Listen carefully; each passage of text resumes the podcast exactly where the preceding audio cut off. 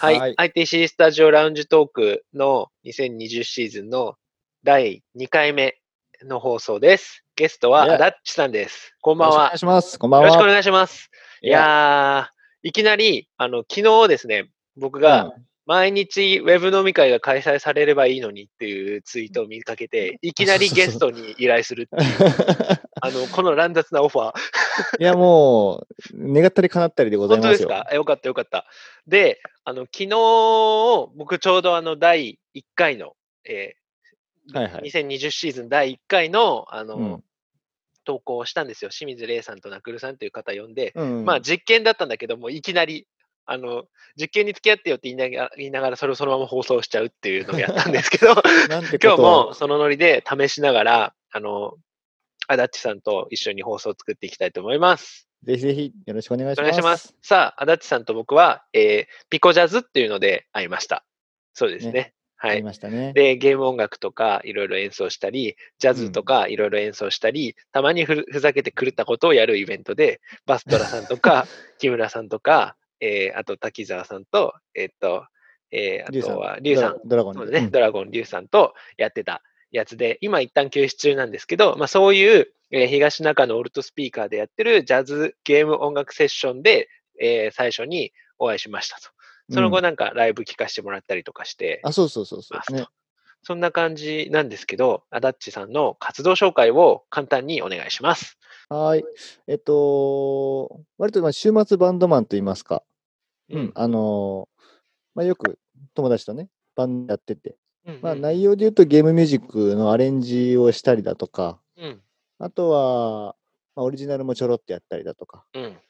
でね、あの、最近やっぱりね、メタルですね。うん。メタルは最高ですから、やっぱりメタルはいい最高ぞ。。メタルはいいぞ。えーと、パートは？パートはね、私、キーボードですね。はい、キーボード。今ね、えっと、これ音声だけの番組なんで、えっと、すあの、ズームの共有画面のは見せないんですけれども、えーうんアダッチさんが喋ってるところの後ろに大量のキーボードが転がっております。転がってる。まあ、転がってるわけじゃない嘘ではない。嘘ではないね。うん。もうね、立派に、ろパッと見6台、もっとあるはずだ。そうね。あと見えないとこに12台ぐらいいるはず。やっぱり、キーボードの巣。キーボードの巣、うんそう、そうね。もうそれでいいや。うん キーボードの巣にお住まいののアダッチさん巣に住んでおります、足立でございます。はい。で、キーボード奏者で、そね、バンド活動とか、えーで、いろいろライブとかをやってるっていう感じですよねそうで。すね。はい。じゃあ、曲紹介お願いします。それでは聞いてください。えーウィザードリーオープニングアレンジ。「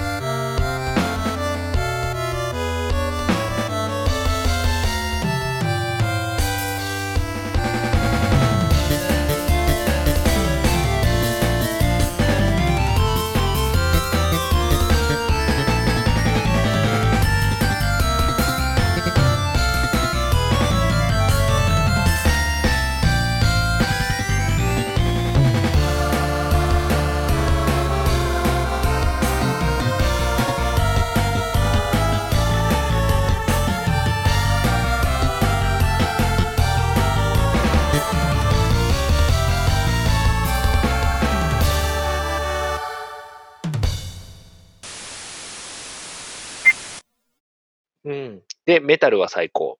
今、メタル凝ってるんですか？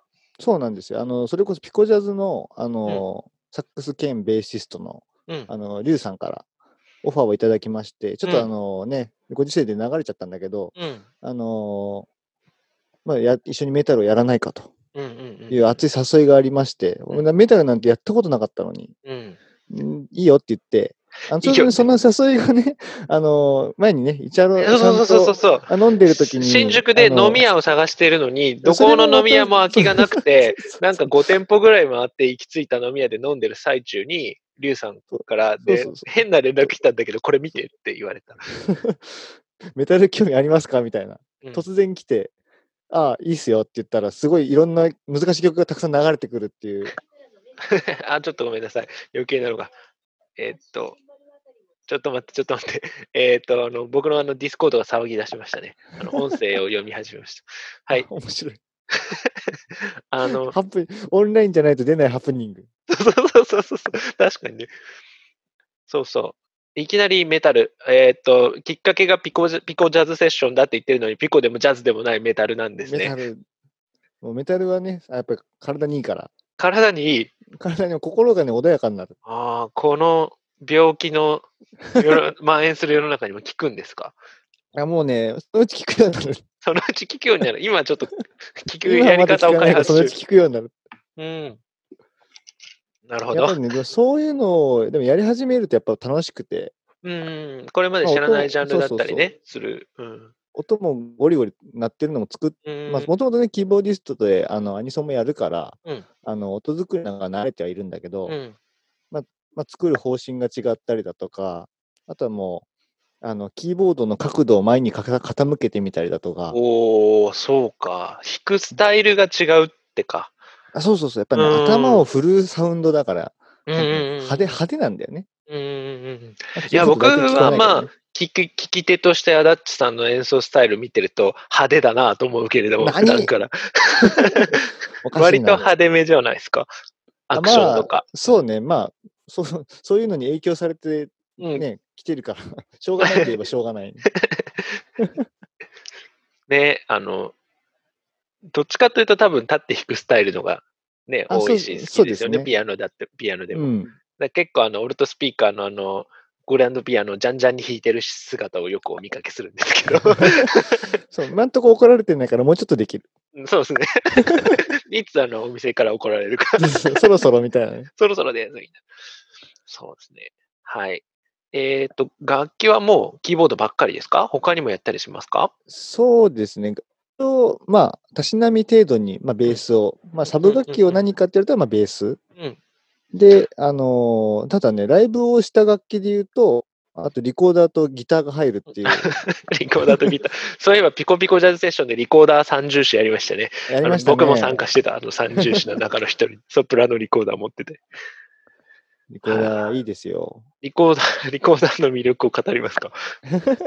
いや、やっぱりリコーダーはね、こう、なんかこう、入門楽器みたいな扱いをよく受けてしまうけども、あのね、世の中で、俺リコーダーだったら吹けるよみたいな、あれはぶっ飛ばしてやろうと思う。確かに、確かに。ね、よいえー、私楽器できない。鍵盤ハーモニカとリコーダーならできる。いや、うまい奏者いくらでもいるぞ、みたいな。ね最近だとね、タンバリンならできるって言ったらもうあの人しか出てこないっていう。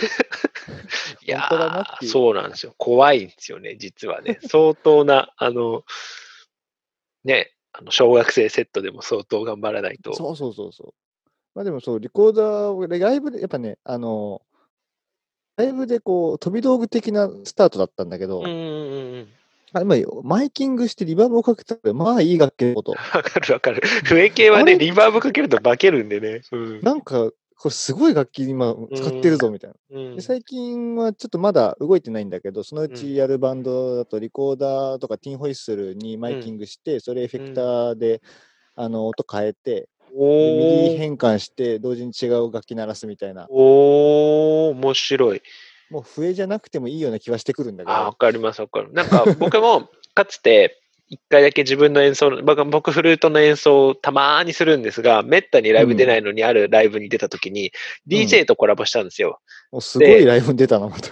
DJ と僕のフルートで、ブレイクのところにソロ入れたりとかさせてもらって、うんうんうんうん、で、コラボでやったんですけど、会場が、まあ、渋谷のもう昔ながらのバブル時代の箱なんですよ。で、あの、まさにボディコンのイメージでお立ち台があるんですね。そこでフルートやって、すっげえ楽しかったんですけど、あ、それいいな。そうそうそう。そんで、えっと、その時も、まあもう DJ さんなんで、めっちゃエフェクトかけてくれるんですよ。あの、あマイク通した音に DJ の卓に、あの、一回フルートが入るんだ。そうそうそうそうそうそうそう。はいはいはい、それなんで、もうめちゃくちゃに、あの、エフェクトかけまくってもらって、リバーブもギンギンに効かしてもらって、そうするとなんか、一生懸命フルート演奏してるのになんか入力デバイスをいじってるみたいな感覚になって、これはやった人にしかわかんない面白感覚だなってなるんですけど、いいなリコーダーもできるっすよね、それ。